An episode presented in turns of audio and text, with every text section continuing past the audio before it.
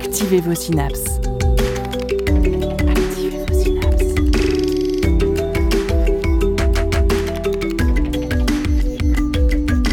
Poussez la porte du labo des savoirs et entrez dans un monde de science et d'expérience.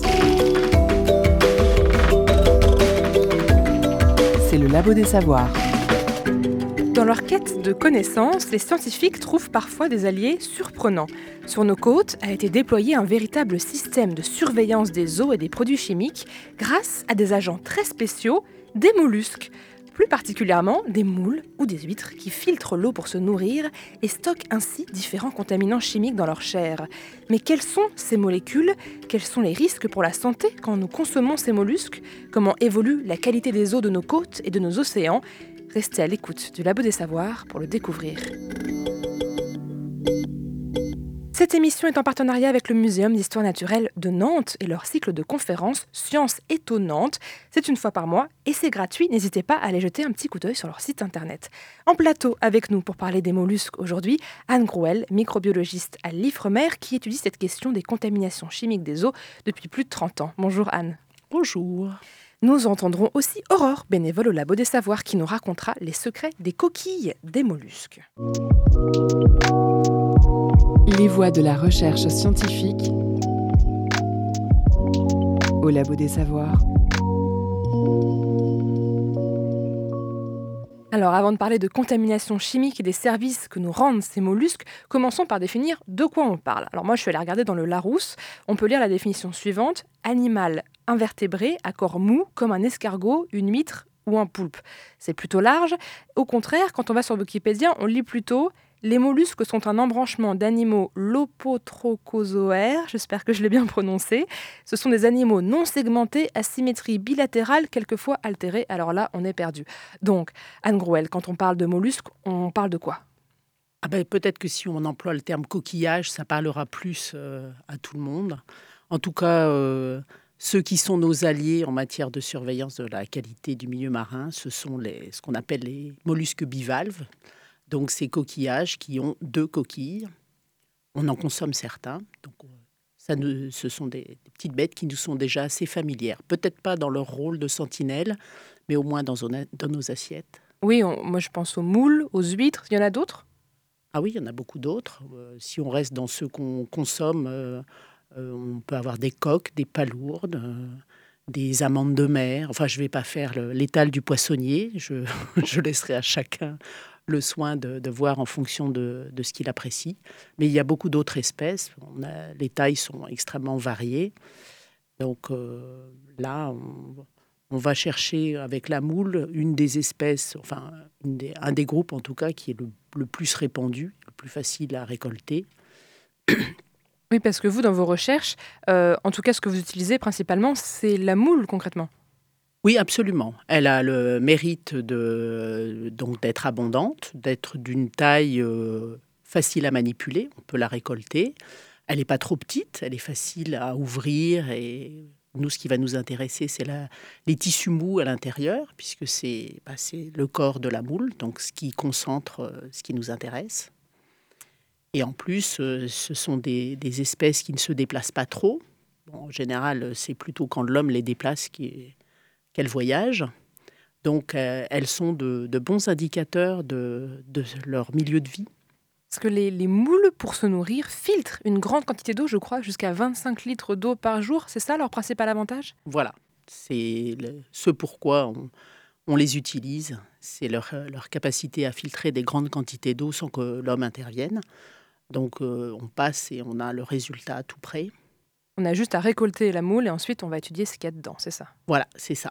On va détailler ça un peu plus euh, après avoir écouté un petit extrait d'un documentaire qui date de 1999 et on va débriefer ça ensemble juste après. Les animaux marins ont des modes de nutrition très différents. Un grand nombre d'entre eux se nourrissent de matières organiques particulières, comme cet annélide qui retient les particules en suspension sur son panache. Mais les vrais animaux filtreurs aspirent l'eau et la rejettent une fois filtrée comme le font les acidies et les mollusques bivalves. Intéressons-nous maintenant à la nutrition des mollusques. L'eau chargée de particules est aspirée par le siphon inhalant vers les branchies, organes de la respiration et de la nutrition. Leur aspect diffère suivant les espèces. Les branchies des moules sont minces et planes. Elles sont constituées de milliers de filaments juxtaposés et sont, comme chez les autres mollusques, recouverts d'innombrables cils. Certaines espèces ont des filaments branchiaux qui forment des ondulations serrées. Ces filaments branchiaux possèdent de nombreux cils dont les battements créent un courant d'eau qui traverse les branchies avant d'être évacué par des canaux internes vers le siphon exhalant. Les cils servent également à transporter un film muqueux qui leur sert de filtre en recouvrant les branchies des mollusques. Ce film muqueux est si ténu que sa présence ne peut être démontrée que indirectement, en déposant sur la branchie de Dosinia un peu d'encre de Chine, dont les particules sont transportées vers le bord, puis vers la bouche. C'est un extrait du documentaire intitulé La filtration chez les mollusques bivalves, sorti en 99, réalisé par Jean-Michel Amouroux, qui a eu d'ailleurs le prix de la pédagogie au Festival international du film scientifique d'Orsay en avril 2000. Alors, petit point vocabulaire, parce qu'on a entendu plein de choses dans cet extrait. On a parlé de siphons inhalants, de branchies, de cils, de films muqueux. Est-ce que, Anne Groel, vous pouvez nous résumer un petit peu comment ça se passe, la filtration chez ces mollusques? Alors, je, ne suis pas une spécialiste euh, des moules, donc je vais juste vous dire ce que, moi je retiens, notamment par rapport à l'usage que je fais de, leur propriété. L'eau rentre, elle est chargée de tout ce qui se trouve euh, dans l'eau euh, autour de, du mollusque, de la moule en l'occurrence. Donc avec des choses qui sont dissoutes et des choses qui ne sont pas dissoutes. Il y a des petites particules de vase qui se promènent. Sur ces particules de vase, on va trouver plein de choses qui vont nourrir la, la moule, mais qui vont aussi être euh, de la famille des contaminants chimiques, parce que la vase a comme propriété de retenir ces contaminants chimiques auxquels on s'intéresse. Et donc la moule, en filtrant des grandes quantités d'eau, donc euh, on a dit 25 litres par jour à peu près, évidemment ça dépend aussi euh, dans quelle, à quelle saison on est et où elle se trouve. La moule ne filtre pas évidemment quand elle est émergée. Et donc elle va retenir toutes ces particules pour les digérer. Et nous, ce qui nous intéresse, c'est qu'elle va retenir à l'intérieur de son corps, en fait, ces contaminants chimiques qui nous intéressent. Un petit peu comme si on cherchait à récupérer une assiette de nouilles qu'on a répandue dans une piscine. Si on y va euh, à la main, on va mettre du temps et on va passer à côté d'un certain nombre de moules, de nouilles, pardon. Alors que si on a un système qui filtre, on récupère dans la passoire à l'autre bout de la piscine, on va peut-être récupérer la totalité de l'assiette de nouilles. Donc ça nous évite de pomper énormément d'eau. On a juste à se pencher, récupérer les, moules et elles font le boulot pour nous, quoi. Voilà, alors elles, c'est évidemment pas leur objectif, mais euh, on utilise comme ça leur propriété que pour se nourrir. Elles, elles filtrent, elles digèrent, mais pas ces particules chimiques, en fait, qui, euh, qui lui sont, en tout cas celles auxquelles on s'intéresse, n'ont pas beaucoup d'actions néfastes sur la moule, donc on les retrouve pratiquement intégralement.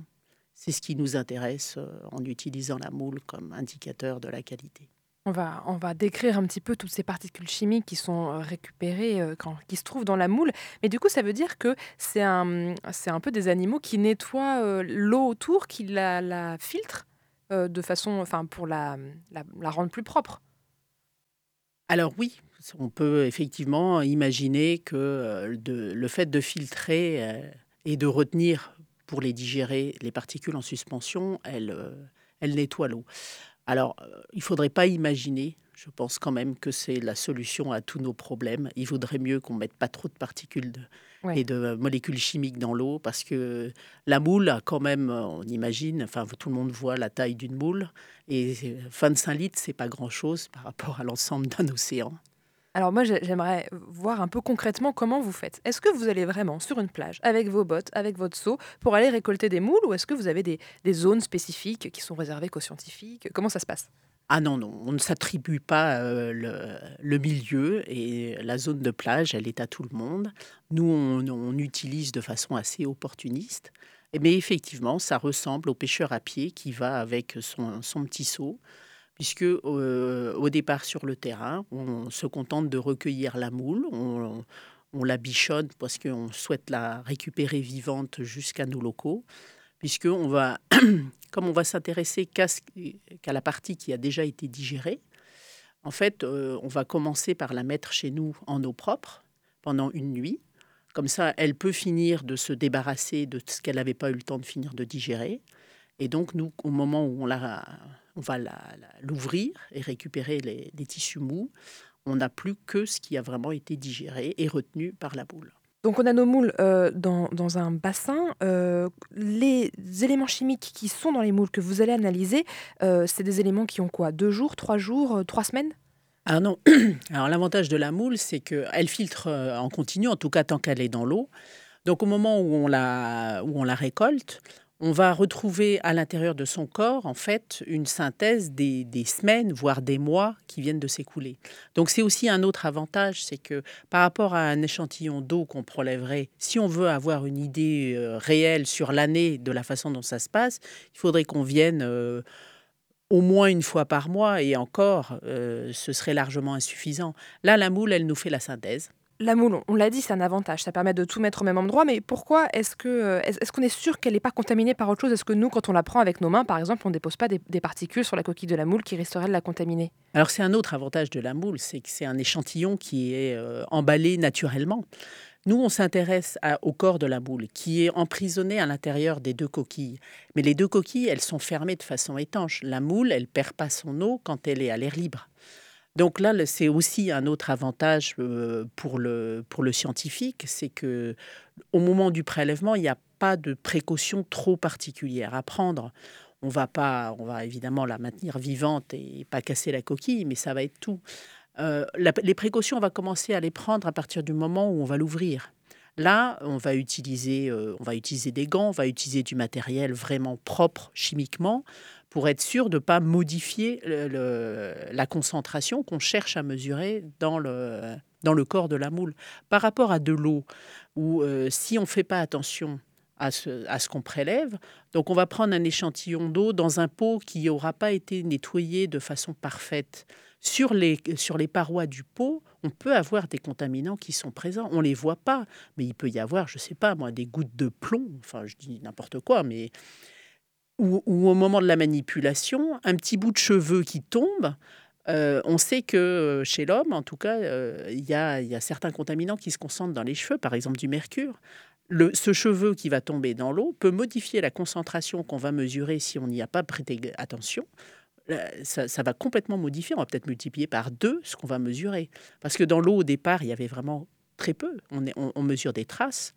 Donc, toute, toute ça peut fausser les, jeux de données finalement. On peut, on peut complètement fausser. Et euh, donc moi, les, collègues dont j'ai pris la suite m'ont raconté qu'il y a une certaine, il y a, au tout début du réseau, il y, a il y a des jeux de données qui ont été écartés parce qu'on s'est rendu compte que les, les niveaux mesurés en mercure étaient très élevés et probablement qu'à l'époque, les précautions n'avaient pas été prises de façon suffisamment importante pour éviter cette contamination qui, n'a rien à voir avec ce qu'on veut mesurer. Nous, ce qu'on veut mesurer, c'est la réalité de ce qui se passe dans l'eau, comme si on avait pu faire l'analyse en direct. D'où l'intérêt. Voilà, d'où l'intérêt de la moule avec un échantillon tout emballé emballé de lui-même dans sa petite coquille et qui a fait sa petite nuit euh, dans une eau, euh, eau propre en étant un petit peu surélevé, c'est ça? Voilà, c'est ça. Comme ça, à la fin de la nuit, en fait, la, moule a fini de digérer. Ce qu'elle a digéré est tombé gentiment dans le fond, donc on risque pas de le retrouver euh, à l'analyse. Nous, ce qui nous intéresse, c'est vraiment ce qui a été complètement digéré et assimilé par la moule. Ça, sur les semaines, les mois, les années euh, qui sont, qui sont passées. On, cible aussi des moules qui sont d'une certaine taille pour, ne, pour, être sûr qu'elles soient dans le même état, en fait. Parce qu'au cours de sa vie, la moule n'a pas les, mêmes euh, facultés d'accumulation. Euh, le bébé moule filtre beaucoup plus. La vieille moule filtre beaucoup moins. Donc, ça peut changer la proportion par rapport à son milieu environnant. Donc on va, on va essayer, quand on va prélever l'échantillon, de bien viser. Alors, c'est difficile de lui demander son âge, donc on va se contenter de sa taille. En général, c'est un bon indicateur. Des moules qui ont à peu près toute la même taille. Voilà, on vise des moules autour de 3-4 cm en fait, ni trop grosses, ni trop petites. Donc vous les prélevez, ensuite vous les ouvrez après leur petite nuit là, dans, le, bassin avec de l'eau propre, et vous faites quoi? Vous enlevez euh, toute, euh, toute la partie jaune de la moule, vous le mettez sous un microscope, euh, ça se passe comment? Voilà, alors comme nous on s'intéresse à la chimie, en fait on va, on va passer par de l'analyse chimique, donc la moule on va prélever, on va la séparer le corps de la coquille. Alors la coquille a d'autres vertus et d'autres mérites, mais nous on travaille sur la partie euh, molle en fait qui, représente vraiment euh, le mode, de la vie de la moule. Donc c'est là qu'elle concentre euh, les contaminants chimiques. On peut dire par exemple des métaux, des hydrocarbures, des choses comme ça. Et on va rassembler en fait le corps de plusieurs moules parce qu'une seule, c'est pas grand-chose. Hein. on disait qu'elle pouvait tout épurer, mais c'est quand même à leur, à leur, niveau, elles sont très efficaces, bien sûr, mais euh, au niveau de la planète entière, c'est un peu juste. Donc on va récupérer le corps de plusieurs moules, les mettre ensemble, et ensuite on c'est broyé pour être analysé par euh, tous les, toutes les machines euh, utilisées dans des labos de chimie, en fait. Donc vous pouvez faire j'imagine, des réactions chimiques pour voir quelles sont les, particules qu'on trouve et, quel type, à quel type elles appartiennent. Voilà, c'est ça. Donc vous avez parlé de métaux, d'hydrocarbures, ça fait partie. Il y, a quoi exactement dans ces produits chimiques? Voilà, vous avez. Ah ben théoriquement, il y a tout ce qui se retrouve en milieu marin. Donc et comme ce qui se retrouve en milieu marin, c'est en gros tout ce qui arrive de la de la terre plus ce qui peut être rejeté directement en mer. Ben, il y a tout. Pour résumer, ça, fait beaucoup. Donc voilà, ça peut faire peur, mais tout en petite quantité. Parce que ce qui nous arrive euh, par, les, par les fleuves, par exemple, une fois que c'est arrivé en mer, c'est la première chose qui se passe, c'est que c'est dilué très fortement par rapport à ce qu'on va avoir dans le, dans le fleuve.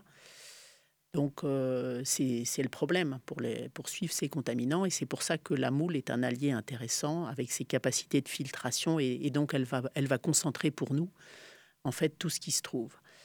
Alors, le principe de l'analyse chimique, c'est que pour le moment, on, cherche ce qu'on trouve. Donc, par rapport aux milliers, pour même centaines de milliers de molécules différentes qui peuvent arriver en mer, euh, on s'intéresse à certaines familles. Déjà, il faut être sûr que ce soit retenu par la moule, parce que certaines familles, en fait, sont juste de passage. Elles peuvent causer des dégâts, mais on en, la molécule elle-même a disparu. Donc ça, si, si ça ne s'est pas passé au moment où on vient, ben, on ne le voit pas. Alors nous, on s'intéresse euh, donc à ce qu'on appelle des contaminants persistants. Alors c'est aussi ceux qui sont les plus nuisibles parce que le fait qu'ils ne disparaissent pas, qu'ils ne sont pas dégradés spontanément, leur effet toxique en fait peut s'appliquer pendant longtemps. Donc c'est pour ça que c'est ces familles-là qui ont été privilégiées à l'échelle internationale euh, comme famille à suivre oui, parce que vous avez une liste hein, de ce que vous cherchez, c'est ça Oui, on a, oui, oui, on a une liste qui peut paraître euh, bien ridicule par rapport à l'ensemble de la question, mais elle est représentative un peu d'un type de pollution. Et donc vous cherchez ces contaminants résistants qui restent dans la moule Voilà. C'est des contaminants qui restent dans les mêmes proportions qu'ils sont présents dans le milieu ou... C'est tout l'avantage en fait d'utiliser la moule, c'est que s'il fallait les chercher dans l'eau, il faudrait prélever des très grosses quantités d'eau et être capable de la concentrer. Donc là, euh, la moule, en faisant cette, euh, cette action de concentration, en fait, nous rend, nous rend service. Donc si, par exemple, il y a 20% d'hydrocarbures, 40% de pesticides, je dis n'importe quoi, dans le milieu marin, il y aura la même proportion qui sera suivie dans, dans la moule, où elle va peut-être concentrer plus les pesticides, ou comment ça se passe? Alors, en principe, la moule euh, ne trie pas enfin, elle va éventuellement trier les particules qu'elle va retenir ou qu'elle va digérer, mais par contre, en termes de contamination, quand elle absorbe une particule sédimentaire, un petit bout de vase, elle va recueillir tout ce qu'il y a dessus. Elle ne fait, pas fait pas le tri, elle concentre pas plus l'un que l'autre. Après, il y a des petites spécificités. Par exemple, la moule utilise certains métaux pour sa propre vie, euh, notamment le, cuivre, qui fait aussi qu'elle retient et qu'elle récupère parce que ça lui sert pour sa respiration. Donc le cuivre est moins représentatif de, la proportion qu'il y a dans, l'eau environnante, mais sinon pour l'ensemble des molécules auxquelles on s'intéresse, oui, il y a un facteur de concentration qui, euh, est assez constant en fait. Donc vous avez euh, ces espèces de petits points de prélèvement qui sont disposés partout sur la côte où vous pouvez aller euh, de façon assez régulièrement euh, prendre des moules, analyser ces moules dans votre labo, savoir quelles qu'elles ont filtrées et gardées dans leur chair. tout ce petit réseau, j'imagine, ça permet d'avoir beaucoup de données. D'ailleurs, c'est un réseau qui a un nom, il hein, faut que je le, je le dise, c'est le réseau ROC, R-O-2-C-H, pour Réseau d'observation de la contamination chimique du littoral. Il existe depuis plus de 40 ans. Euh, donc j'imagine qu'il y a plein d'échantillons qui sont gardés depuis 40 ans de tout ce, tout ce trait de côte. Absolument. Là, c'est, il faut remercier les premiers qui euh, se sont occupés des échantillons, qui ont eu le souci de, déjà de les garder. J'ai oublié de préciser qu'on sèche l'échantillon de, de moule. Donc, ce qu'on analyse, en fait, c'est de la poudre de moule. Et donc, ces échantillons séchés ont d'abord été gardés pour permettre de refaire l'analyse si jamais y avait, on détectait une erreur. Et puis finalement, à force d'être gardés dans un petit recoin d'une armoire, la collection s'est enrichie et puis, comme euh, les analyses sont réalisées en fait dans le cadre de l'Institut français de recherche pour l'exploitation de la mer, IFREMER, donc il y a cette ambiance recherche autour de ce réseau qui a, qui a vu euh, le gros intérêt de garder ces échantillons. Parce que la moule qu'on a prélevée en 1980 à, la pointe de chez Moulin, là je m'adresse aux, auditeurs nantais qui la connaissent peut-être, au moment où on l'a prélevé, on a un peu figé, comme une photographie, on a figé le système. Donc euh, la poudre de moule est gardée dans un petit pot, à l'abri de la lumière, dans, dans les caves de l'Ifremer ici à Nantes. Et si on a besoin de savoir ce qu'il y avait en 1980, alors qu'à l'époque, soit on s'y intéressait pas, soit on ne savait pas faire les analyses, on peut ressortir ce petit, euh, ce petit pot reprendre une, pincée de poudre de moule et aller faire l'analyse. évidemment, mes collègues ne s'en sont pas privés au cours des années pour euh, quand on détecte une, nouvelle molécule ou bien une, une anomalie, ça permet de se dire bon, depuis quand est-ce qu'on a ce problème? Est-ce qu'on l'a partout? Parce que notre réseau, en fait, il est national. On a plus d'une centaine de points tout le long de la côte, euh, notamment en métropole. On a aussi des points en Martinique. Et donc, voilà, c'est l'avantage. On compare les points entre eux, on compare d'une année sur l'autre pour voir comment ça évolue. Alors, c'est particulièrement intéressant pour les familles de contaminants chimiques qui, au départ, n'étaient peut-être pas très connus comme toxiques, ou en tout cas, on n'en connaissait pas la toxicité, ou on n'en connaissait pas la toxicité dans l'environnement marin. Et puis, euh, au fur et à mesure que les connaissances s'enrichissent, on s'y intéresse. Alors, si on s'y était pas intéressé en 1980, si on peut avoir la chance de pouvoir remonter dans le temps euh, d'un seul coup, en fait, il suffit d'aller ouvrir le bon tiroir. Avec le petit pot 1980. Et le petit pot 1980, voilà. C'est super. Je, trouve ça génial, cette idée d'avoir un pot de plein de moules lyophilisés et de pouvoir remonter dans le temps euh, comme on veut pour essayer de voir si une molécule qu'on vient de découvrir, est-ce qu'elle n'était pas là il y a 10 ans Et j'imagine que, vous avez dit, hein, c'est surtout le long du littoral français, aussi en Martinique, donc ça permet de créer, j'imagine, des cartographies en fait de, zones avec euh, des polluants ou, des, contaminants chimiques. Voilà, oui, oui, tout à fait. Euh, l'un des objectifs de ce réseau, c'est de, de faire un inventaire qu'on réactualise tous les ans, en fait. Alors, on est même dans un contexte international. Ça permet aussi, la France à signer des engagements pour, euh, évidemment, aller dans le sens de garantir la qualité de l'environnement. Donc, bien sûr, ces, engagements sont assortis d'un certain nombre de preuves.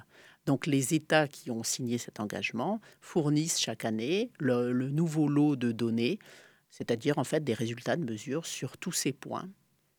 Et ça permet de voir comment ça évolue et de faire des cartes euh, avec les zones rouges on en a quand même quelques-unes en France, je dois reconnaître. Et puis les zones qui sont au contraire en voie d'amélioration, et ça c'est une vraie satisfaction. On va parler de, de, ces zones rouges et de ces zones en voie d'amélioration parce que c'est important d'en parler aussi. Juste après la pause musicale Big Mountain County de Dust et on revient juste après.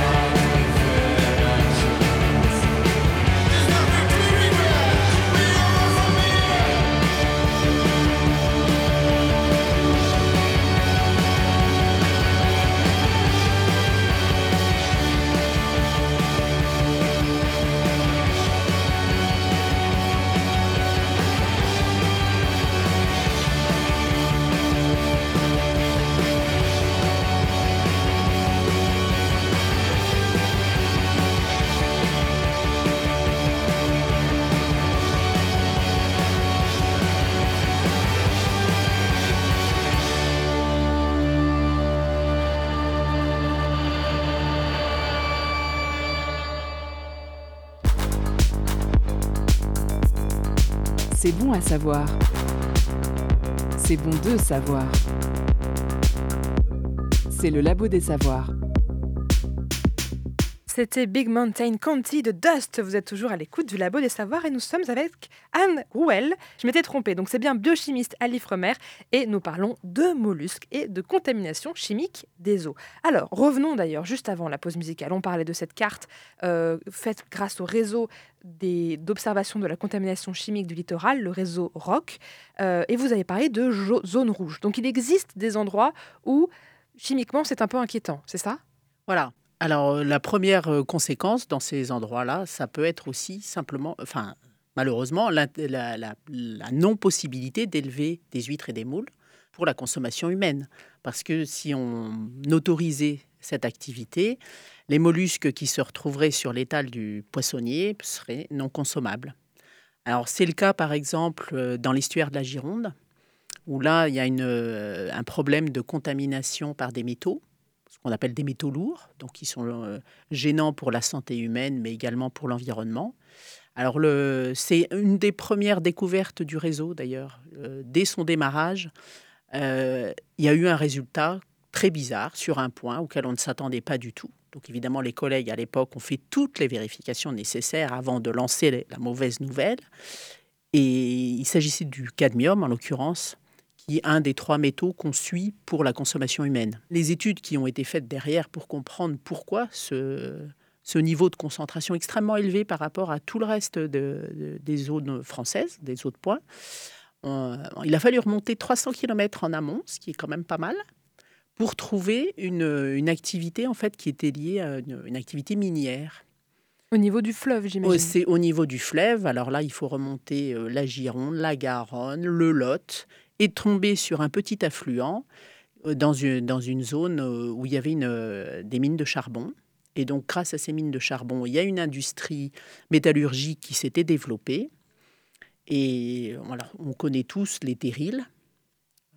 Donc, ces résidus en fait de l'activité métallurgique qui ne sont pas utilisés, qu'on stocke à l'air libre juste à côté. Et malheureusement, ces, ces montagnes, quand la pluie tombe dessus, elles sont rincées et puis, ben, le produit de rinçage se retrouve dans le petit cours d'eau qui va dans le plus gros et tout ça se retrouve en mer.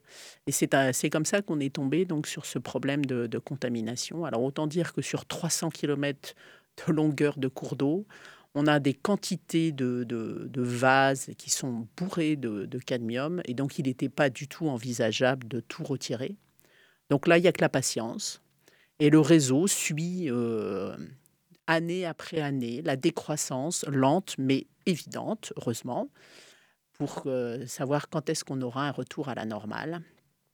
Alors c'est lent quand même. La chimie, c'est ça le problème, c'est quand la contamination est installée, en tout cas les molécules auxquelles on s'intéresse, elles sont là, et elles mettent du temps à disparaître de façon naturelle, par dilution, euh, évacuées par les courants. Et donc, euh, on était dix fois au-dessus du, du, seuil d'admission pour la consommation. Donc, ça, ça presque divisé par 10, mais pas tout à fait. Donc, on n'y est pas encore. Les, les huîtres, qui ont plus de facultés de concentration que les moules pour ce métal-là, ne sont toujours pas élevées directement dans l'estuaire de Gironde parce qu'elles sont, elles sont toujours pas consommables. C'est intéressant. J'allais vous poser la question sur la durée d'évolution hein, de ces mesures. Donc là, vous me dites que c'est vraiment très lent. Est-ce que ça fait partie donc des zones qui vont mieux, mais qui sont pas encore tout à fait guéries? Est-ce qu'il y a des zones qui étaient dans le rouge et qui maintenant, c'est bon, ça y est, les niveaux sont suffisamment bas de ces contaminants chimiques et on peut avoir une activité d'élevage? Alors là, il m'en vient pas euh, à l'esprit parce qu'au début du réseau, en fait, euh, le, suivi n'était pas focalisé sur l'activité d'élevage. C'est venu un petit peu plus récemment, cette préoccupation, donc qui est directement liée, on va dire, à la santé du consommateur. Euh, donc par rapport au, niveau qu'on constate, il y a des zones où c'est pas de l'élevage, mais on voit des améliorations, effectivement. Notamment par rapport, on va dire, les familles des molécules, ce qu'on appelait les, pesticides. Alors, il y a des molécules comme ça qui ont été interdites euh, parce qu'on s'est rendu compte qu'elles étaient infiniment toxiques pour toutes les espèces aquatiques. Et on voit, heureusement, une efficacité de ces mesures réglementaires. et les niveaux qui baissent au point qu'on est obligé d'avoir affaire à un laboratoire extrêmement performant pour continuer à pouvoir détecter les traces, ce qui est très rassurant. Les traces restantes, vraiment. Voilà. Et donc ça, c'est quand c'est de la réglementation nationale, voire internationale, on le voit partout. Ça, ça baisse partout. Ça baisse partout. Donc les mesures d'interdiction euh, ont du sens. Voilà. Alors je ne sais pas si le DDT, ça aujourd'hui, ça parle encore beaucoup aux gens. Il y a une époque, mais enfin on remonte quand même de plusieurs dizaines d'années. C'était vraiment un, cité comme euh, insecticide qui, qui euh, était extrêmement nuisible pour la faune aquatique et qui été utilisé notamment contre dans les zones à moustiques. Heureusement aujourd'hui c'est plus ça qu'on utilise parce que c'est un, c'est extrêmement efficace contre le moustique, mais c'est pas sélectif. Donc il n'y a pas que le moustique qui est en C'est efficace contre tout. Voilà. Donc euh, là, ça, ça, fait, enfin, ça fait partie de ces familles pour lesquelles il y a, une vraie amélioration depuis euh, maintenant plusieurs dizaines d'années que la réglementation l'a interdit. On voit que ça, on en, on en trouve encore des traces, ce qui prouve bien que c'est quand même très persistant, mais ça a beaucoup beaucoup diminué. Un autre exemple dont vous m'aviez parlé en, préparant cette émission, c'était le glyphosate qui était présent dans le produit, euh, euh, le Roundup, Roundup, ça y est, je ne sais plus le dire, le, produit de désherbage, euh, qui était d'ailleurs utilisé en agriculture biologique avant, parce qu'on considérait que ça ne faisait pas de mal, et puis on s'est rendu compte que peut-être que c'était cancérogène, en tout cas cancérogène probable pour l'homme, selon la dénomination de l'OMS, l'Organisation mondiale de la santé. Son utilisation été interdite en France en 2017. Mais il y a encore des traces, j'imagine, de glyphosate. Alors là, c'est ces familles qui se transforment en fait dans le milieu. C'est celles qui sont un petit peu difficiles à, dépister parce qu'au début, on a dit le plus grand bien du glyphosate, c'était vraiment le remède miracle. Je me souviens effectivement quand j'étais à l'école que c'était proposé en agriculture biologique tellement c'était euh, parfait. Avec, euh, on n'en trouvait plus trace après application, donc c'est le, le contaminant idéal. Bon, évidemment, une fois qu'on a commencé à, voir que si on n'en trouvait plus trace, c'était sous la forme de départ, mais qu'elle elle se transformait, et que les sous-produits qui sont issus de la dégradation dans, le milieu naturel, en fait, sont pas mieux que le produit de départ. Et par contre, ces sous-produits, ceux-là, on, les retrouve un peu partout, puisque le Roundup a connu son heure de gloire euh, avant d'être euh, très, très limité dans l'usage. Oui, vous en retrouvez des traces euh, sur les, sur les littorales. Alors, on ne le suit pas, cette famille-là. On ne la suit pas spécifiquement dans les moules. Euh, j'avoue que je ne suis même pas certaine que euh, ce soit capté par les moules, parce que si c'est trop soluble, la moule, elle ne le retient pas. Donc c'est pour ça que je vous disais, on s'intéresse qu'à certaines familles. donc là, c'est plutôt nos collègues qui travaillent sur les eaux potables, pour lesquelles ça pose un vrai problème, parce que on en, trouve des traces euh, très souvent. Un autre exemple que vous m'aviez donné dont on trouve encore des traces, et parfois pas que des traces, c'est les peintures à base d'étain qui étaient utilisées pour les coques de bateaux. Elles sont interdites depuis 82, donc ça, commence à faire un petit bout de temps, euh, parce que même avec une contamination très faible, ça avait une euh, influence désastreuse sur les, les cultures d'huîtres notamment. Et euh, on il y en a encore des traces, c'est ça c'est ce que vous Voilà, tout à fait. C'est euh, donc le petit nom de cette molécule géniale, c'est le TBT, tributylétain. Donc, qui a remplacé dans les peintures sur les coques de bateaux, avait remplacé en fait les produits à base de cuivre. Alors, effectivement, c'est en en utilisant beaucoup moins, on avait la même efficacité pour empêcher que les coques se retrouvent habillées de plein d'algues, de petits mollusques et de choses comme ça, euh, facilite pas le déplacement du bateau dans l'eau. Donc ces, peintures ont été euh, largement utilisées. Et euh, en fait, c'est à peu près au milieu des années 80, il y a eu, en, particulier dans le bassin d'Arcachon, une catastrophe au niveau de la production des huîtres, avec une chute de la production très importante. Et des scientifiques à l'époque ont identifié cette molécule comme responsable des dégâts. Alors, euh, c'est une molécule qui perturbe le développement des petites larves. Donc, les, bébés ne, grandissent pas, donc ne font pas d'huîtres adultes. cette molécule, elle perturbe aussi l'huître adulte, qui au lieu d'avoir une belle coquille euh, lisse, avec, euh, enfin, relativement lisse, en fait, les différentes couches de la, coquille se dissocient les unes des autres. Donc, au lieu d'avoir euh, une feuille de papier, on a un millefeuille avec une couche de crème entre chaque, euh, épaisseur. Donc pour la coquille, pour, l'huître, évidemment, c'est une coquille complètement fragilisée.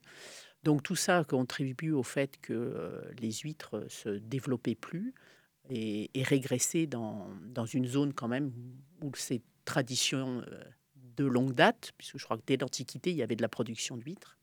À Arcachon. À Arcachon. Et c'est comme ça que la France a, été euh, pionnier, d'ailleurs, à l'échelle mondiale, pour limiter l'utilisation de, ce produit très efficace pour, comme pesticide. Et notamment, euh, alors la réglementation s'est faite en deux temps. Elle a d'abord visé les bateaux de petite taille, notamment bah, typiquement ceux qui ne sortaient pas du bassin d'Arcachon. Et donc la, peinture qui relargue au fur et à mesure qu'elle vieillit, elle relargue ses particules chargées de TBT. Donc c'est là que l'effet néfaste se produit. Et donc c'est un polluant qui est très persistant. Quand il se dépose au fond de la mer sur les couches de vase, en fait, il y reste. Donc on le trouve concentré euh, dans certains ports en particulier. Donc on continue à en voir euh, des traces et, des effets. Alors cette molécule, elle est suivie dans le cadre du ROC sur un certain nombre de points. Alors là aussi, on voit l'efficacité des mesures prises il y a plus de 40 ans. Les niveaux ont bien diminué et là aussi, il a fallu trouver un laboratoire performant pour être capable de détecter les traces. Mais comme le caractère nuisible de cette molécule se développe à des niveaux très très faibles, il faut vraiment être capable d'aller mesurer euh, des choses aussi petites que le nanogramme par litre quand on fait des analyses dans l'eau, ou en tout cas euh, moins du microgramme par kilo quand on fait des analyses à l'intérieur des, des, mollusques. Donc c'est effectivement très très petit, mais ce que vous dites, c'est même si c'est une très petite quantité, ça a des conséquences. Ça a des conséquences. D'où l'intérêt de l'avoir sur cette liste de, de, contaminants que vous, vous, recherchez. Voilà. Alors il y a une autre façon de dépister cette famille-là, c'est que c'est par ses effets en fait. Alors, euh, euh, on a constaté qu'il y avait comme effet sur, le, sur des petits bigorneaux, cette molécule, elle transforme les femelles en mâles. Donc euh, là, c'est au microscope qu'on fait de l'analyse euh, chimique, si je peux dire, c'est-à-dire qu'en récupérant les bigorneaux, en, les ouvrant et en les observant, en fait, une femelle qui a un pénis, on sait qu'elle a été touchée, elle a été euh, touchée, oui, soumise en tout cas, à l'influence de ce TBT. C'est un autre moyen, plutôt d'aller chercher dans l'infrapetit la présence de la molécule, on regarde les bigorneaux. Voilà, là au moins on, est, on sait qu'on est sur l'effet. Euh, donc, euh, qu'on vienne pas nous dire c'est pas vrai, il n'y a pas d'effet toxique, là on le voit. Encore un, autre service rendu par les mollusques, on remercie les bigorneaux au passage. Euh, dans cette fameuse liste, quels sont les produits aujourd'hui qui sont inscrits, qui n'y étaient pas avant et qui sont source d'inquiétude peut-être, en tout cas de surveillance accrue? Alors dans la liste, elle change tout le temps en fait. Hein. On à l'échelle, là, on est vraiment à l'échelle internationale. En mer, il n'y a pas de frontières l'eau, elle va d'un pays à l'autre. Donc, euh, rapidement, en tout cas, dans, les pays qui, ont, je dirais, en ont les moyens, euh, il y a une surveillance qui se, qui se fait de façon commune et partagée. Donc là, dans, euh, alors y a, les classiques continuent à être suivis. Je dirais les hydrocarbures, ça reste un sujet de préoccupation, bien évidemment. Et dans les familles plus récentes, on a les, composés bromés qui sont en fait dans les produits de lutte contre le, enfin des euh, retardateurs de flamme en fait, qui sont utilisés soit dans les produits contre l'incendie ou bien en imprégnation de, euh, de nos objets du quotidien pour qu'ils soient moins inflammables. Donc ça, ça aussi, ce sont des familles pour lesquelles, euh, depuis qu'on les utilise, on s'est rendu compte qu'il y avait des effets néfastes qu'on ne soupçonnait pas à l'époque et qu'on vient de prendre en, et d'ailleurs, je crois que ces fameux produits bromés, euh, leur courbe de présence dans l'eau suit leur courbe de production. Voilà. Alors, au niveau de l'industrie, au fur et à mesure qu'il y a des interdictions qui tombent, il y a des nouveaux produits qui sortent. Mm. Donc, euh, on voit bien, euh, à travers ce qu'on mesure dans les, dans les moules, on voit l'évolution. C'est-à-dire qu'on a vu, en remontant grâce à notre banque d'échantillons, en remontant dans le temps, on, a pu voir des, niveaux assez faibles au, démarrage de cette production industrielle, puis des niveaux qui ont augmenté au plus fort de la production industrielle. Et aujourd'hui, euh, une partie, en tout cas, de ces composés bromés sont réglementés et, je ne sais plus si c'est interdit ou en tout cas fortement limité, on voit une baisse du niveau de présence aussi dans les moules. Belle preuve de la pertinence de ce système d'analyse euh, des mollusques qui suit vraiment euh, le, système de production en fait, euh, des, produits associés. Alors Anne Grouel, on l'a vu, vous utilisez la chair des mollusques pour suivre la présence des contaminants chimiques dans l'eau, mais il n'y a pas que leur chair qui est riche en informations. Aurore, toi, tu vas nous parler des coquilles. Oui, tout à fait Sophie. Une autre partie intéressante chez les mollusques, c'est leurs coquilles. Il faut savoir que pas mal de familles de mollusques calcifient. Ils produisent alors ce qu'on appelle communément une coquille. C'est la biominéralisation. Les exemples les plus courants sont les gastéropodes, comme les escargots et tout un tas de coquillages marins ou pas, qui produisent une coquille plus ou moins spiralée. Et ensuite, on a les bivalves comme les huîtres, les moules ou encore les coquilles Saint-Jacques. Ces bivalves y produisent, comme le nom l'indique, une coquille en deux parties distinctes attachées entre elles. Chez les céphalopodes, un seul groupe actuel produit une coquille externe, c'est les nautiles. Mais le plus grand groupe de céphalopodes à coquille a aujourd'hui disparu, et je veux bien entendu parler des ammonites. Les autres groupes de céphalopodes peuvent avoir une coquille interne, comme le sépion, et oui, le sépion, l'os de sèche blanc qu'on retrouve sur les plages, c'est aussi une coquille. Pareil chez le poulpe, mais ça s'appelle la plume du poulpe. Donc il y a des coquilles chez tout plein de mollusques et de plein de sortes différentes, internes, externes, bivalves ou pas. Mais à quoi elles servent ces coquilles? Eh bien, il y a environ 530 millions d'années, au début du Cambrien, la Terre a été le théâtre d'une explosion évolutive. Plein de nouveaux types d'organismes sont apparus dans l'océan. C'est à ce moment-là que les ancêtres de tous les groupes modernes sont apparus et ils se sont mis à faire des coquilles et des protosquelettes. Avant ça, les organismes vivants étaient mous et c'est pour ça qu'on retrouve très peu de fossiles. Mais bon, revenons à nos coquilles, à quoi elles servent? Alors le plus évident, ça pourrait être de dire pour éviter de se faire manger. Hmm. Bah oui, mais ça n'explique pas pourquoi les coquilles sont apparues à ce moment-là et pas avant. Depuis le début des années 70, certains scientifiques avaient avancé l'idée qu'une augmentation soudaine du calcium dans les océans pourrait en être la cause. Eh bien, au début des années 2000, des géochimistes américains ont étudié des cristaux de sel marin qui se sont formés à cette époque et ils ont analysé des micro-gouttes d'eau qui étaient contenues dans ces cristaux. Ils ont montré que la concentration en calcium était trois fois plus élevée que pendant la période qui précède. Ce calcium, il vient des dorsales qui se trouvent au milieu des océans, là où se forme la croûte océanique. Et donc ce serait donc l'expansion des océans qui serait indirectement responsable de l'apparition des coquilles et des squelettes. Donc il y a plein de calcium dans l'océan, mais ça ne nous explique pas comment il se retrouve sur le dos de nos mollusques, surtout pour euh, nos moules et nos huîtres. Alors oui, pour eux, je vais t'expliquer. La coquille, elle est fabriquée dans une partie de leur anatomie qu'on appelle le manteau. La formation de la coquille n'est pas régulière, elle peut être plus ou moins rapide, et voire même entrer en dormance si l'animal manque de nutriments ou que les conditions environnementales sont défavorables. Quand les conditions, au contraire, redeviennent meilleures et que le manteau recommence à produire la coquille, on a une ligne de croissance qui apparaît. C'est un petit peu comme les cernes d'un arbre, ça permet de savoir quel âge a l'animal, mais pas que. L'étude de ces stries de croissance sur la coquille, surtout chez les bivalves, ça s'appelle la sclérochronologie. C'est ainsi que des chercheurs ont pu savoir que certains bivalves peuvent vivre plus de 400 ans. En tout cas pour une espèce qui vit dans les zones polaires. Si on mesure les espacements entre les stries, on peut reconstituer également le rythme des marées ou encore des saisons. Et ensuite, on va pouvoir aller étudier plus précisément ce que contiennent les coquilles. Bah, du calcium, non? Enfin, c'est ce que tu nous as dit tout à l'heure. Il y a d'autres trucs? Alors oui, Sophie, mais pas que du calcium. Lorsque les mollusques sécrètent leurs coquilles, ils utilisent les éléments chimiques de leur environnement, principalement les éléments du carbonate de calcium. Donc un atome de calcium, un de carbone, trois atomes d'oxygène. Mais ils incorporent parfois en très petite quantité d'autres éléments chimiques. Par exemple, le plomb, qui est physico-chimiquement proche du calcium, il peut être utilisé en substitution dans les coquilles de mollusques. C'est un petit peu comme si vous construisiez un objet avec des Legos bleus, et puis vous attrapez une brique rouge ou jaune, mais elle fait presque la même taille, bah c'est pas grave, ça rentre, alors on va l'utiliser. De nombreux autres éléments chimiques et molécules se retrouvent dans les coquilles, ce qui fait des mollusques de fantastiques enregistreurs de leur environnement. Les chercheurs prélèvent des petites quantités de coquilles dans les différentes stries grâce à des outils adaptés et ils déterminent ensuite les concentrations de ces éléments chimiques.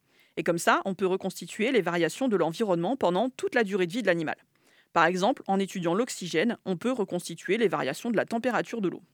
Alors il existe euh, plein d'autres indicateurs, comme par exemple pour la productivité, c'est-à-dire l'abondance des nutriments dans le milieu. Et les bivalves, comme ils sont abondants dans toutes les niches écologiques, on en retrouve partout, ils peuvent nous renseigner sur des environnements très variés. Concernant les polluants, on va retrouver par exemple des résidus chimiques, d'éventuels atomes radioactifs, des pollutions microbiologiques, comme par exemple euh, ce qu'on retrouve suite à des dysfonctionnements de stations d'épuration, Et euh, dans les coquilles de bivalves, on retrouve aussi de plus en plus de substances toxiques produites par certaines espèces de microalgues qui peuvent provoquer des problèmes de santé pour les humains, comme euh, des problèmes gastro-intestinaux, neurologiques ou des intoxications graves si on les consomme. Donc ces coquilles sont une mine d'informations sur leur environnement, sur les molécules chimiques qui y transitent. Et surtout, là, ce, ce dont tu nous parles, c'est de l'impact de l'homme que l'on retrouve euh, dans les coquillages, dans ce qui constitue leurs coquilles. Mais j'imagine que c'est assez récent, ça. Alors oui, Sophie, mais avant d'enregistrer les éléments chimiques de l'homme, les coquilles, elles l'ont fait à toutes les époques, depuis leur apparition au Cambrien. Et un truc super intéressant, eh ben, c'est que ces coquilles, elles fossilisent. C'est donc une sorte de bibliothèque géante que vont consulter les paléontologues et les géochimistes et qui raconte l'histoire du climat depuis plus de 500 millions d'années. En effet, toutes les analyses dont je vous ai parlé juste avant, on peut les faire sur des coquilles de mollusques modernes, mais aussi sur les coquilles fossiles. Et pour en savoir plus, je vous invite à écouter notre émission Le climat, une histoire d'eau qui date d'octobre 2022 avec en invité la paléoclimatologue Marie Elliott. À l'échelle des temps géologiques, la calcification des coquilles stocke du carbone. Aujourd'hui, avec le CO2 en excès dans l'atmosphère à cause de l'activité humaine, les océans sont des puits de carbone essentiels, notamment grâce au processus de biominéralisation. Problème, c'est que plus il y a de carbone, plus l'océan est acide. Et cette acidification, elle dissout les coquilles des mollusques, particulièrement les larves qui sont très vulnérables mais ça impacte aussi tous les organismes qui calcifient, les coraux, le plancton, toutes les espèces grandes ou petites. Et c'est pour ça qu'aujourd'hui, plus que jamais, il est vraiment important de comprendre et d'étudier ces organismes qui jouent un rôle crucial en absorbant le CO2 en excès dans l'atmosphère, qui est en grande partie responsable de la crise climatique que nous traversons. Merci beaucoup Aurore pour cette chronique et pour cette conclusion importante.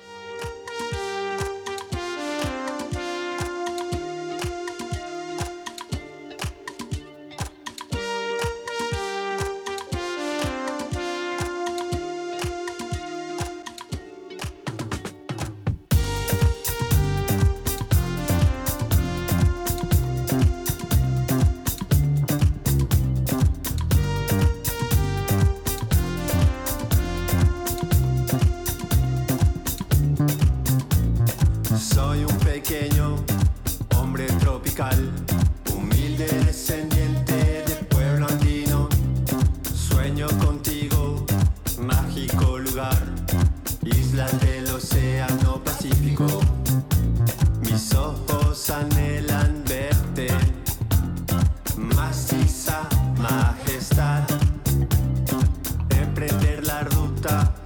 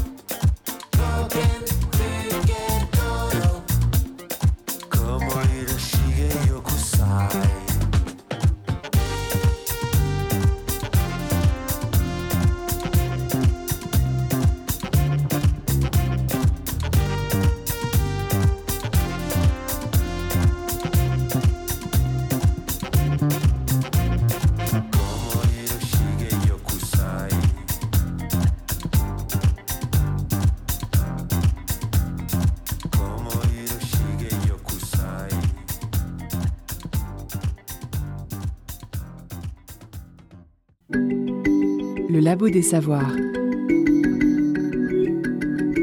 Émission activatrice de synapses.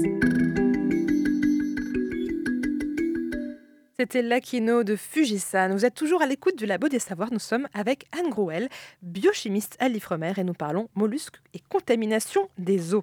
Alors, on en a parlé des métaux, des hydrocarbures, des pesticides, de tout ça, ce qui fait un peu peur quand on en parle finalement. Est-ce que la présence de ces contaminants chimiques a potentiellement une conséquence sur notre santé quand on ingère ces fameux mollusques Alors au niveau des mollusques, je pense pas. Alors je dirais le réseau ROC est là pour ça, quelque part. Euh, depuis maintenant euh, quasiment une, vingtaine d'années, le, réseau en fait euh, fournit aussi au ministère de l'Agriculture les données nécessaires pour garantir que les zones de production professionnelle sont des zones correctes qui respectent les réglementations. Alors après, je laisse à chacun le soin de trouver que plomb, cadmium, mercure résume bien ou pas ce qui est important pour la santé humaine. Mais le, réseau a quand même démarré il y a plus de 40 ans avec une optique environnementale. Et euh, je pense que l'homme est plutôt moins sensible que certaines espèces qui sont présentes dans le milieu marin. Donc en cherchant à, pister toutes les familles chimiques dont on sait qu'elles peuvent avoir un effet, je pense que directement ou indirectement, on rend aussi service aux consommateurs humains. Les, zones, évidemment, qui sont identifiées comme euh, soumises à des, à des contaminations importantes sont des zones qui ne sont plus autorisées. J'en ai parlé tout à l'heure pour la Gironde. Il y a d'autres exemples comme ça de zones qui ne sont pas autorisées pour l'activité conquilicole. Sans doute, euh, c'est évidemment très triste, mais l'ostréiculteur n'a aucun moyen de lutter contre la contamination chimique. Ces huîtres, elles poussent dans, dans l'eau de mer et on ne les vaccine pas, on ne les protège pas. Euh, elles sont voilà, elles sont comme euh, dans le milieu comme il se trouve. Donc autant que le milieu soit le plus sain possible. Voilà. Donc l'objectif, c'est euh, et les dernières réglementations européennes, celles de, 2000 et de 2008, vont dans ce sens, où il s'agit plus seulement de dire il faudrait réduire les apports qui sont contaminants. Là, l'objectif, c'est de dire il faut qu'on atteigne le bon état et donc, euh, de façon extrêmement ambitieuse, l'ensemble des pays européens de l'Union européenne ont signé qu'ils s'engageaient à faire tout ce qui était nécessaire pour que l'eau soit en bon état pour nous et pour les générations futures. J'allais vous en parler justement de, ces fameuses réglementations et directives européennes. Euh, ça fait 30 ans que vous euh, travaillez avec ces directives, j'imagine. Quelle a été euh, leur évolution? Est-ce qu'elles sont plus strictes? Est-ce qu'elles sont plus larges sur plus de thèmes? Alors moi, quand, quand j'ai démarré, effectivement, il n'y avait pas ces réglementations européennes, c'était des conventions. Donc, ça a une valeur juridique un petit peu moins forte, mais bon, les pays quand même euh, se prennent des engagements. Et euh, la convention qui s'appelle d'ailleurs Convention Oslo-Paris, pour le, qui, enfin, qui concerne la zone atlantique, il y a l'équivalent qui s'appelle la Convention de Barcelone pour la zone méditerranéenne. Les pays en fait riverains de ces, de ces zones, euh, de ces mers ou de ces océans s'engagent, à tout faire pour réduire les niveaux de contamination. C'est déjà pas mal réduire. Mais réduire, ça veut dire qu'on part d'un niveau haut et puis on se, on se fixe un objectif, temps de réduction.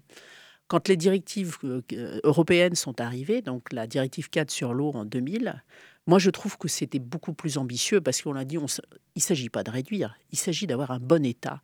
Alors, si c'est déjà bien, bah, il n'y a rien à faire, tout va bien, on ne réduit pas. Mais par contre, euh, si, même si on part de très haut, si pour arriver à un bon état, il faut tout supprimer, c'est l'objectif. Donc c'est en ça que je trouve que c'est très ambitieux. Alors, ça a un côté un petit peu euh, utopiste, évidemment. Parce qu'imaginer qu'on va tout régler, mais c'est, enfin, je trouve que c'est, on va sur la bonne voie quand même avec vraiment un effort qui doit être fait pour euh, bien mieux connaître les molécules qui sont produites, mieux connaître leurs effets. Donc là, c'est encore toute une autre famille de réglementations. Donc ce qui évite de lâcher dans, dans la nature des molécules dont on s'apercevra après euh, des nuisances qu'elles peuvent apporter. Et puis pour celles qui existent déjà, de tout faire pour essayer de, de, de les limiter. Bon, maintenant, il y a des usages euh, qui en nécessitent et c'est très difficile de s'en passer. J'allais vous poser la question justement, les industriels, s'ils ne peuvent plus utiliser une molécule, ils vont trouver une alternative. Est-ce que c'est pas un, peu le chat qui se mord la queue, une course sans fin d'essayer de, détecter les nouvelles molécules qui ont remplacé les anciennes, qui sont peut-être tout aussi euh, polluantes, ou est-ce qu'on va quand même vers le mieux? Alors je pense qu'on va vers le plus spécifique. Donc en ça, c'est mieux, parce que ça veut dire qu'il y a moins de, de dégâts collatéraux on va dire. Moins de molécules qui tapent partout. Euh, voilà. Donc, euh, je pense qu'on va. Euh, c'est, il me semble que c'est la voie principale qui est suivie. C'est pour. on cherche à lutter contre un nuisible, et l'idée, c'est de le cibler lui et pas les autres à côté. Déjà, si on arrivait à ça, ce serait pas mal. Oui, contrairement aux, molécules dont on a déjà parlé, hein, comme le glyphosate, où là, c'était euh, si général que ça en attaquait d'autres molécules, d'autres animaux. Alors, juste pour dire que là, on est dans le domaine de la donnée publique et que donc pour ceux qui voudraient euh, aller en savoir plus et dans le détail, vérifier que ce que j'ai raconté, c'est pas n'importe quoi. Toutes les mesures sont complètement accessibles sur le site euh, internet de l'Ifremer. C'est une réglementation aussi européenne qui permet aux, aux citoyens d'avoir accès à toute la donnée publique et on ne peut pas la lui refuser. Donc le citoyen peut aller se renseigner. Allez-y, le site de l'Ifremer. Et il y a plein de sites européens aussi qui mettent en ligne tout ça. Merci beaucoup Anne Groel d'avoir répondu à mes questions. Merci, au revoir.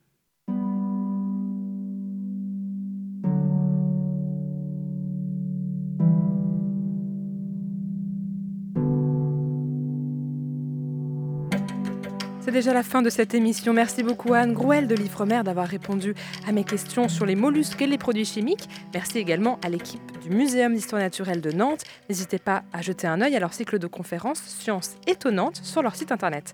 Merci aussi à Aurore pour sa chronique sur les coquilles de mollusques que vous pouvez retrouver en version écrite sur notre site internet. Vous pouvez retrouver toutes nos émissions et nos podcasts sur le labodesavoirs.fr ou sur votre application de podcast préférée. Suivez nos réseaux sociaux pour toutes nos actualités et nous, on se dit à la semaine prochaine pour une nouvelle émission.